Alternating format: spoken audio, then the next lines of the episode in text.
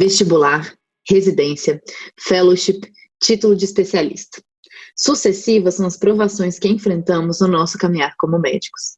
Degrau por degrau, vamos ascendendo na carreira, passando por uma sequência de testes e exames de aptidão, que são centrais na busca por melhores condições de trabalho, reconhecimento e cargos de destaque. Árduo, muitas vezes, é este caminho. Exige que abramos mão de vida social, convívio familiar, amigos. Pensando nisso, resolvemos abrir aqui um espaço de discussões de questões de prova em radiologia e neuroradiologia, a fim de facilitar nosso dia a dia. Afinal de contas, evolução profissional pode acontecer naquele engarrafamento rumo ao plantão, durante a corrida ou enquanto você dá uma geral na casa.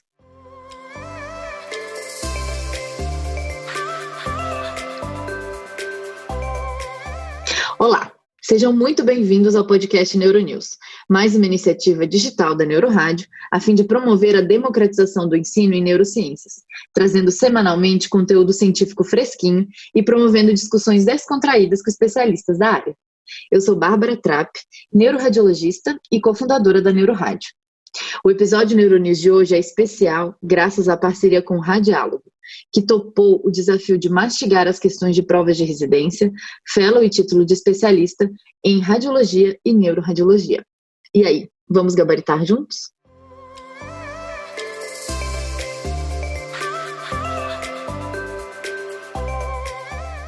Oi, Rodolfo, é, seja muito bem-vindo ao Neuronews. Nós ficamos muito felizes com a parceria entre a Neurorádio e o Radiálogo.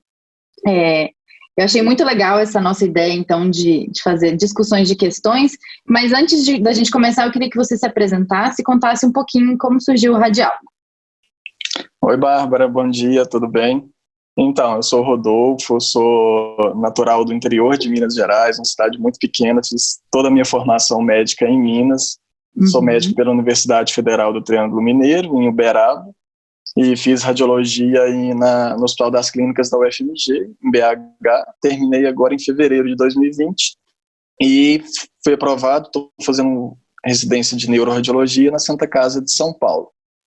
Então, o projeto nasceu justamente, principalmente nessa última fase da residência médica. Presta, a gente presta muita prova né, de título de Colégio Brasileiro de Radiologia, as provas para R4, né, que são muito difíceis, cobram as, os, os conteúdos muito detalhadamente. E eu e mais dois amigos, o Felipe e o Daniel, nós focamos né, em prestar as provas em São Paulo e cada um foi aprovado em uma instituição, cada um é de uma área. O Felipe faz abdômen na Beneficência Portuguesa, o Daniel músculo esquelético no HCOR. Ah, e aí nós nos, isso, nós nos reunimos para e vimos essa lacuna no conhecimento, né, tanto do acadêmico de medicina, que às vezes chega no sexto ano sem inter saber interpretar exames de imagem, tipo radiografias, tomografia, ver achados clássicos de ultrassonografia, por exemplo. Isso é importante para a prática e também para as provas, né? Cada vez mais as provas são mais bem feitas, cobram muito as imagens para, para mesmo para o acadêmico do sexto ano, cai tomografia, cai até ressonância nas provas saber interpretar os achados clássicos, correlacionar com a clínica do paciente para acertar as questões. E já na, na graduação, na, na, residência médica, né, desde o primeiro ano nós somos submetidos à prova de avaliação anual dos residentes, né, do CBR, do Colégio Brasileiro de Radiologia. E uma coisa que nós percebemos é que muitas vezes bons residentes que tinham bom conhecimento na prática iam mal nessas provas porque tem uma lacuna né, entre ser bom na prática, ser uhum. bom médico, no nosso caso, ser bom radiologista, e se ir bem em provas, porque as provas muitas vezes você não sabe como que estuda, como que se prepara, você não tem aquela malícia, maldade de, de estudar um assunto e pensar como que isso vai ser cobrado. E às vezes você perde tempo estudando, lendo um livro inteiro, um artigo super extenso, vai lá e erra a questão por não ter essa, essa malícia, né?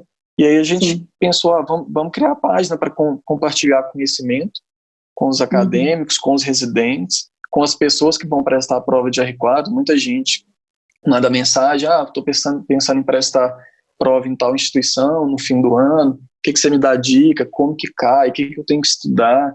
A gente falou, ah, vamos criar uma página que a gente se obriga a estudar, compartilha conteúdo com um monte de gente, tem um alcance, né? em vez de ser só no WhatsApp que você responde seus amigos próximos, você compartilha com pessoas da seu vizinho, com pessoas do norte, do sul do país, que têm essa mesma intenção, têm essa, essa mesma vontade de aprender. E aí nasceu disso, a gente começou tem mais ou menos um mês, tá aí é, engatinhando ainda, né, mas já tem uma repercussão boa, e vamos devagarinho aí, crescendo a página e conseguindo um alcance maior. Com certeza. É, muito obrigada por topar aí é, discutir essas questões aqui no podcast com a gente. É, ah, bom, a gente separou então duas questões hoje, né?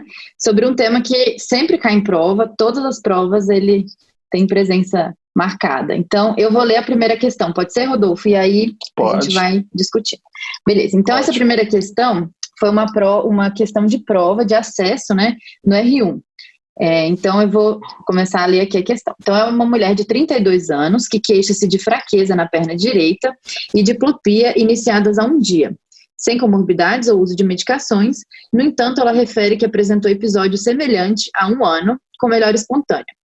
É, ela foi então submetida a uma ressonância magnética do encéfalo, que revelou focos de aumento de sinal em T2 com distribuição periventricular. E aí ela pergunta aqui, é, o diagnóstico mais provável para a paciente seria Letra A, doença desmelinizante do sistema nervoso central. Letra B, toxoplasmose cerebral. Letra C, acidente vascular encefálico isquêmico. Letra D, tumor cerebral. E letra E, acidente vascular encefálico hemorrágico. E aí, Rodolfo?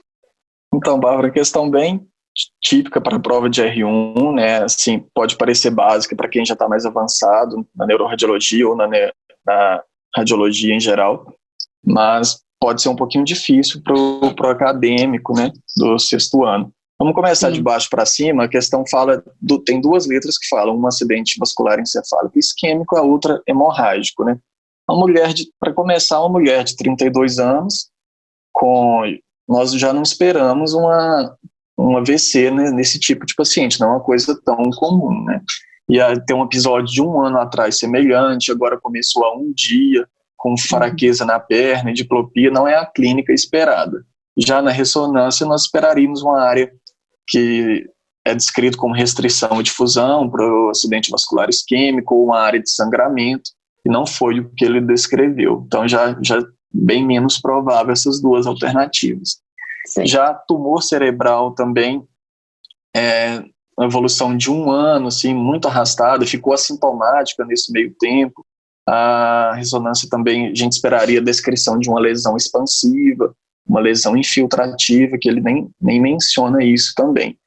E já a toxoplasmose, a, clínica clássica, o paciente imunodeprimido, né, seja HIV ou por algum outro motivo, com, normalmente são múltiplas lesões, anelares, que também não é o caso. E a resposta correta, que é doença desmielinizante do sistema nervoso central, os achados clássicos, né, nesse caso, provavelmente ele descreve uma esclerose múltipla, são esses descritos na imagem. Né?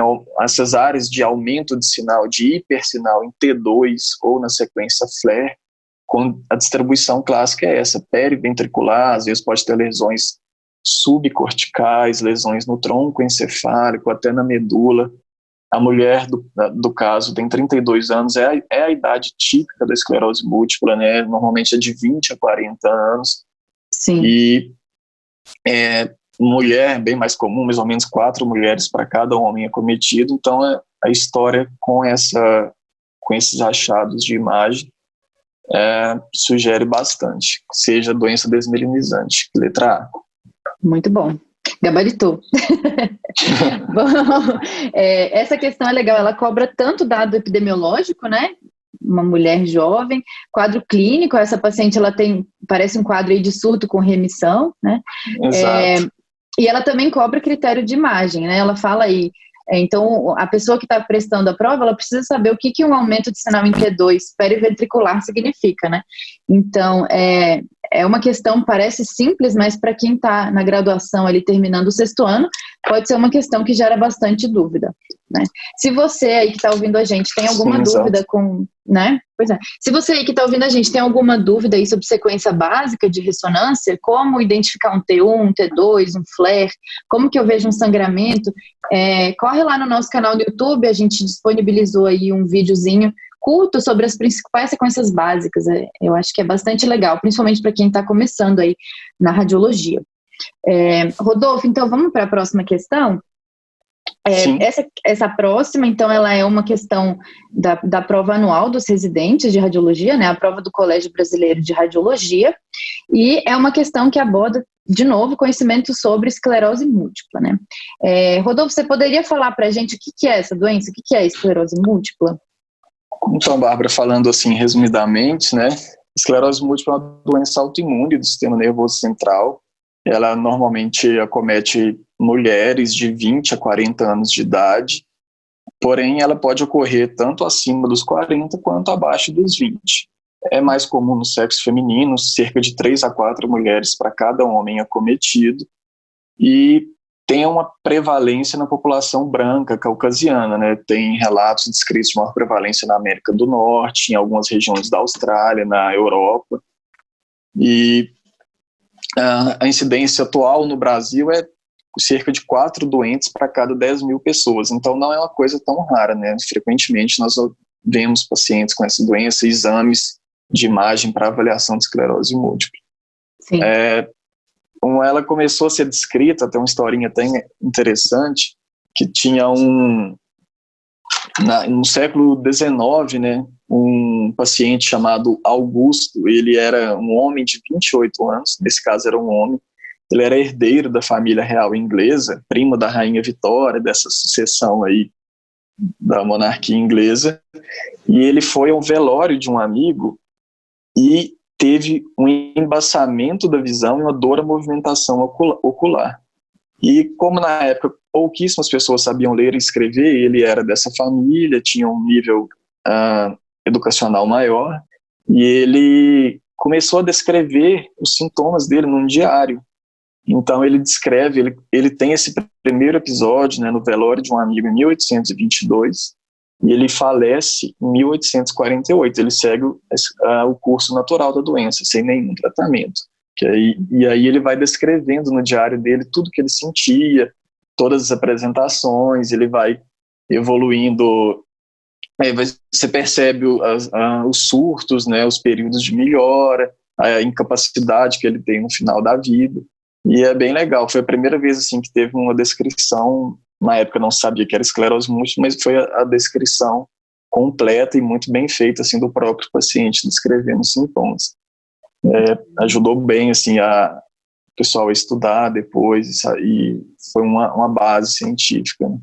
E a, a, esclerose múltipla em geral é, ela tem um acometimento da, da região perivenular, né, no, no encéfalo, acometimento das estruturas do corpo caloso, periventriculares, acomete muito a, a substância branca sub, subcortical, regiões do tronco encefálico, da medula espinal. E os pacientes geralmente cursam com períodos de piora, que são os surtos, e períodos de remissão clínica. E com o passar da doença, o paciente vai saindo dessa fase inflamatória de surtos e vai entrando numa fase de deterioração neuro neurológica, uma deterioração progressiva e gradual da função neurológica, vai sendo substituído. Sim. E essa prevalência de fenômenos é, inflamatórios, né, é, que é a forma remitente recorrente, 85% dos pacientes se manifestam de, dessa maneira. Sim. E a clínica é muito variada no começo, né, mas um, um achado assim, são inúmeras manifestações neurológicas, mas já um achado bastante comum, que é na apresentação inaugural da doença, que foi o que essa paciente da, da questão teve, é, ela se manifesta com a neurite óptica, que geralmente é unilateral e clinicamente o paciente se queixa de dor ocular ou dor periorbitária, que piora uhum. particularmente com a movimentação do olho. E ele descreve também clarões luminosos ao movimentar os olhos, que foi o que mais ou menos o que essa paciente da questão teve e que esse Augusto, lá inglês, do século XIX, relatou no Nossa, é velório do amigo. É, no velório do amigo. E em relação à etiologia, ela é muito incerta ainda, tem fatores genéticos, por exemplo, uh, gêmeos monozigóticos, né, que compartilham o mesmo DNA, se um irmão tem, o outro tem cerca de 20 a 40 vezes mais chance de ter do que a população em geral. Então, isso fica claro que tem um fator genético incluído. Parentes de primeiro grau também têm mais chance de ter, mas tem fatores ambientais também. Por exemplo, estresse emocional é descrito. Esse paciente da inglesa aí do século XIX, ele começou a manifestar no velório de um grande amigo. Então, hum. pode ter sido um hum. estresse emocional que desencadeou. Outras Sim. descrições falam de antecedentes infecciosos ou alguma infecção como gatilho, né, que dá o pontapé inicial para o desenvolvimento da esclerose múltipla. E esse paciente também, inglês, ele tinha um antecedente de varíola e herpes zoster na infância. Não dá para saber se isso foi determinante ou não, mas Sim. pode ter sido. Com 14 anos de idade, ele também contraiu sarampo. Então, assim, são inúmeros fatores. Às vezes não se encontra fator, muitas vezes é idiopática, não, não tem uma relação. Mas é bem interessante, assim, e, e muito, muita coisa a se estudar, a, a descobrir ainda. Né? Com certeza. É um assunto muito amplo e que, mesmo tendo tantos anos já de doença, né, a gente ainda está engatinhando em muitas coisas, inclusive nos aspectos é, neurodegenerativos, né, até que ponto a neurodegeneração ela vem só depois ou ela já acontece durante a fase inflamatória, é, são muitos aspectos aí ainda a serem descobertos. Bom, Rodolfo, então indo para a próxima questão, é, a questão do, da, do CBR, né, da avaliação anual dos residentes. Então vamos lá. Ela falava o seguinte: sobre a avaliação por imagem de pacientes com suspeita de esclerose múltipla, assinale a alternativa correta. Letra A. A ressonância magnética deve ser solicitada para confirmação do diagnóstico apenas diante da impossibilidade de realização de pesquisa de bandas oligoclonais no líquido. Tá certo ou errado? Tá, tá errada, né, Bárbara? É, essa questão é até muito bem feita, ela é da, da prova de 2018 ou, ou 19, é um desses dois anos, questão muito bem feita, que cobra bem os conceitos gerais da esclerose múltipla. Essa letra A está falsa porque a ressonância, uma vez suspeitada do diagnóstico de esclerose múltipla, já é realizada e não tem relação se tem ou não bandas oligoclonais no líquido para fazer a ressonância. As bandas oligoclonais são um marcador importante para disseminação no tempo, mas não necessariamente ter a, existe relação de fazer a ressonância com a, com a pesquisa de bandas oligoclonais ou não no líquido. Perfeito. Letra B. É, a presença de lesões medulares e neurite óptica confirmam a disseminação no espaço da esclerose múltipla. Essa letra está parcialmente certa, mas tem uma parte que está errada, né? Ele fala uhum. que a uhum. presença de lesões medulares realmente confirma a disseminação no espaço da esclerose múltipla. Entretanto, a neurite óptica não entra no critério. Ela, desde 2017, né, do, os critérios do painel de McDonald's, painel internacional, não incluem a neurite óptica como critério de disseminação no espaço. É um achado que muitas vezes direciona para o diagnóstico de esclerose múltipla, como eu falei no início, é um, é um marcador clínico, uhum. e também na imagem, muitas vezes vemos achado de neurite óptica, mas não, isso não, não necessariamente entra na disseminação, uh, nos critérios de disseminação no espaço, até porque a neurite óptica existem muitos diagnósticos diferenciais, e essa retirada dela dos critérios foi uma tentativa de aumentar a especificidade dos achados de imagem para o diagnóstico de esclerose múltipla. Certo. Isso costuma ser uma, um fator confundidor, né, nas questões. Bastante. É, uma pegadinha, é, costuma cair bastante. É, sempre, sempre coloca. Sim. Então tá, letra C. O acometimento de substância cinzenta profunda é frequente na esclerose múltipla e se relaciona com a intensidade dos sintomas clínicos. É uma questão falsa também, Bárbara. O acometimento da substância cinzenta pode ocorrer, mas não é, não é frequente, como eles dizem, é muito mais comum o acometimento de substância branca. O acometimento da substância cinzenta profunda é um marcador, em geral, de outra doença desmielinizante, que é a encefalomielite disseminada aguda, né, o ADEM, que é, entra em outro contexto clínico, com pacientes mais graves, um quadro mais agudo, com encefalopatia, geralmente crianças, após infecções virais ou vacinação. Enfim, o contexto clínico está fora e o acometimento da substância cinzenta profunda não é típico da esclerose múltipla, entraria mais aí no outro braço das doenças desindenizantes, no caso, o ADEM. Perfeito. Uh, letra D. A disseminação no tempo pode ser demonstrada pela presença simultânea de lesões com e sem impregnação pelo gadolínio. Sim, essa questão está certa, Bárbara. A, a, presença de lesões com e sem impregnação é, determina é um critério de disseminação no tempo, uma vez que para a lesão, normalmente a lesão com impregnação, ela surgiu há menos de três meses em geral, denota uma atividade inflamatória, e isso entra no critério de disseminação no tempo, uma vez que você tem a lesão que surgiu há menos de três meses e outras lesões que não realçam pelo gadolino, pelo contraste da ressonância, né? Então, elas, se elas não realçam, elas têm mais de três meses em geral. Isso é um critério de disseminação no tempo, lesões recentes e lesões antigas, digamos assim. É um, tem outros critérios de disseminação no tempo, que é surgimento de lesões novas em exames para comparação. Né? Você faz um exame hoje, daqui seis uhum. meses tem outro exame que surgiu uma lesão nova e teve uma disseminação no tempo também. Mas em um único exame você já pode falar disso, desde que tenha, tenham lesões com e sem reais. Perfeito. E aí, o último item, o item E, é a presença de lesões medulares longitudinalmente extensas e de distribuição central torna mais possível o diagnóstico de esclerose múltipla em relação à neuromielite óptica. É, também uma questão falsa, o, a autora da questão inverteu né, os, os critérios, aí ela descreveu uh, as lesões longitudinalmente extensas, que são mais típicas da neuromielite óptica e não da esclerose múltipla. E ela trocou aí. Da gente ter um tempinho para fazer uma comparação dessas duas doenças, Bárbara? São Ai, tão comuns. Com certeza, por favor.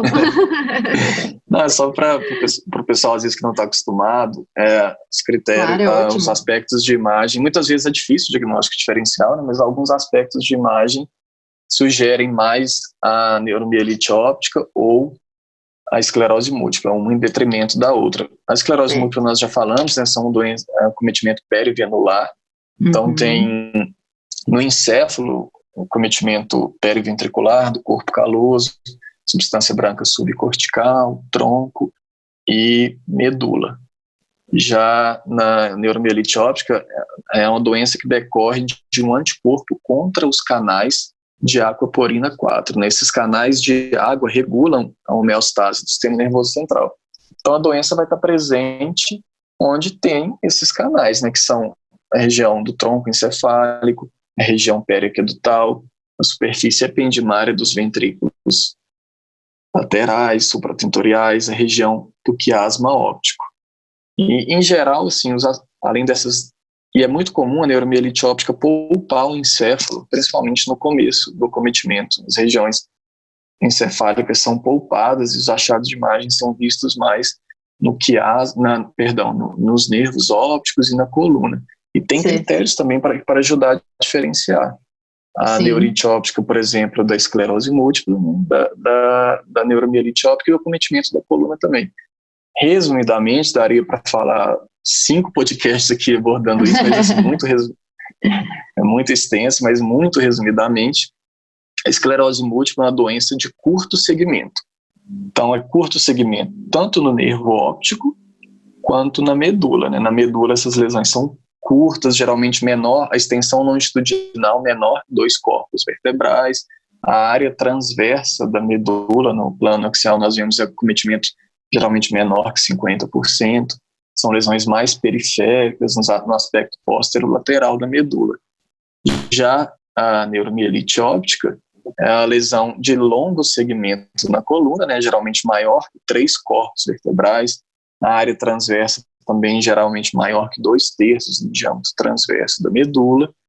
Tem um achado que sugere também a neuromielite óptica, que é o bright spot lesions, que é são as áreas de hipersinal no T2, maior, mais intensas, né, mais brilhantes do que, as, do que a área da, do edema medular.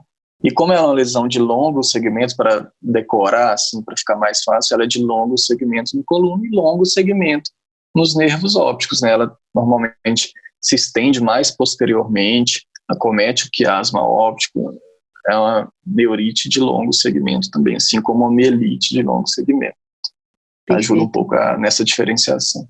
Nossa, excelente. E é, isso é uma, uma pergunta de prova com muita frequência, né? essa diferenciação entre essas muito, duas. Muito Rodolfo, bom. a gente está quase chegando no fim. É, você quer deixar aí algum, algum recado, fazer mais alguma é, observação sobre o tema? Não, só assim para relaxar, né, no fim de semana, ou quem tiver com um tempinho para ver um filme, tem um filme legal que ele é sobre esclerose múltipla e ela é assim, dando um pequeno spoiler aqui, o final feliz, ele é bem, bem legal, que é um filme que chama 100 metros. Ele trata de um descreve a história de um paciente com esclerose múltipla, no caso é um homem, e aí tem todo um contexto familiar envolvido, a relação dele com a esposa, com o sogro, e a história dele com o esporte. Enfim, é uma história bem legal, um filme bem que mostra a doença, assim, e história de superação. É um filme bem, bem relaxante, assim, bem, bem bom. Recomendo. Nossa, ótimo. Vou aproveitar o fim de semana e assistir.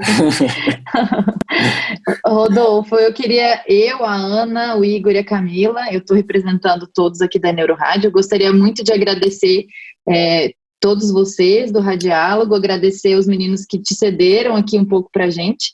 E eu adorei discutir as questões com você, aprendi muito e eu espero que a gente consiga fazer aí mais vezes, tá bom? Ah, tá ótimo, Bárbara. Eu que agradeço a oportunidade. É um desafio, né? Participar do podcast de vocês. Sou muito fã do trabalho de vocês. E estamos aí disponíveis para as próximas se, oportunidades. Convidar o pessoal a seguir a página arroba underline med, e mandar sugestões para a gente, temas que, que vocês gostariam que fossem abordados. Estamos sempre abertos. Exatamente. Se tiver alguma questão específica de alguma prova que quiser discutir, né, a gente pode é, mandar aí um, um, direct, manda um e-mail, enfim. Né? é, eu vou deixar todos esses é, links aqui na descrição do episódio para facilitar, tá bom? Então, não se acanhem, pode, podem mandar aí o que precisarem, quais questões vocês preferem, temas e tudo mais, tá bom? Muito obrigada, Rodolfo. Espero que, que agradeço, em breve a gente faça mais um. Tomara. Foi ótimo. Obrigada, Muito obrigado, eu agradeço. Tchau. Tchau. Bom, este foi mais um episódio do Neuronews, o podcast da Neurorádio, com a estreia do Radiálogo como nosso parceiro na resolução de questões de provas de residência médica e título de especialista. Se você quiser conhecer mais sobre o nosso projeto, acesse o site www.neuroradio.com. Lá você encontrará o plano de assinaturas Neuronews, o blog free da Neurorádio e os nossos cursos online. Confira também nossa página no Instagram e nosso canal no YouTube, com diversos conteúdos gratuitos. Dúvidas, críticas e sugestões são super bem-vindas e podem ser feitas através do e-mail equipe@neuroradio.com. Todos os links de acesso você encontra aqui na descrição deste episódio, incluindo a página do Instagram do Radiálogo. Lembrando que temos episódios novos por aqui toda quarta-feira e você pode ouvi-lo em sua plataforma preferida de streaming. Te vejo semana que vem.